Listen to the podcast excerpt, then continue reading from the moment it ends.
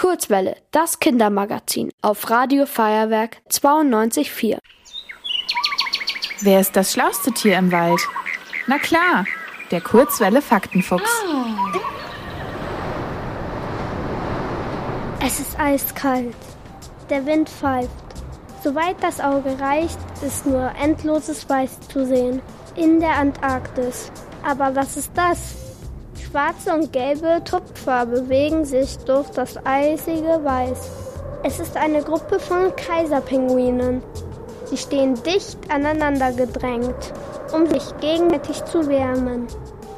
So stellen sich wahrscheinlich die meisten Menschen Pinguine vor. Aber es gibt auch Arten, die haben in ihrem ganzen Leben noch keinen Fuß in die Antarktis gesetzt. Zum Beispiel die Magellan-Pinguine. Sie leben an den südlichen Küsten von Südamerika. In der Antarktis leben zum Beispiel die Kaiserpinguine. Und die sind mit ungefähr 1,20 Meter Körperhöhe die Riesen unter den Pinguinen. Den gegenteiligen Rekord stellen die Zwergpinguine auf. Sie haben eine Körpergröße von 30 Zentimetern. Das ist so lange wie zwei Geodreiecke nebeneinander. Insgesamt gibt es 18 verschiedene Pinguinarten und auf welchem Kontinent sie auch rumwatscheln. Sie sehen dabei eher tollpatschig aus. Das liegt daran, dass sie sehr kleine Füße haben. Das gleiche gilt auch für ihre Flügel. Die sind zwar da, aber zu klein, um die Pinguine durch die Lüfte zu transportieren. Dafür sind sie aber hervorragende Schwimmer und im Wasser kommen ihnen ihre Flügel wieder zugute. Sie können sie nämlich als Flossen einsetzen. Im Wasser sind Pinguine also voll in ihrem Element.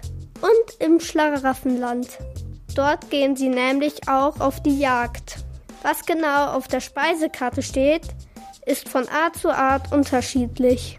Von Tintenfischen bis hin zu Krebsen ist alles dabei. Wir Menschen sind Pinguinen übrigens gar nicht so unähnlich. Pinguinkinder gehen nämlich auch in eine Art Kindergarten, während die Eltern auf Futtersuche sind. Und sie machen sich Geschenke. Verliebte Pinguinmännchen suchen oft tagelang nach einem Kieselstein, den sie dann einem Weibchen schenken. Ein Pinguinpaar bleibt meistens ein Leben lang zusammen. Und ein Paar muss dabei nicht immer aus Männchen und Weibchen bestehen.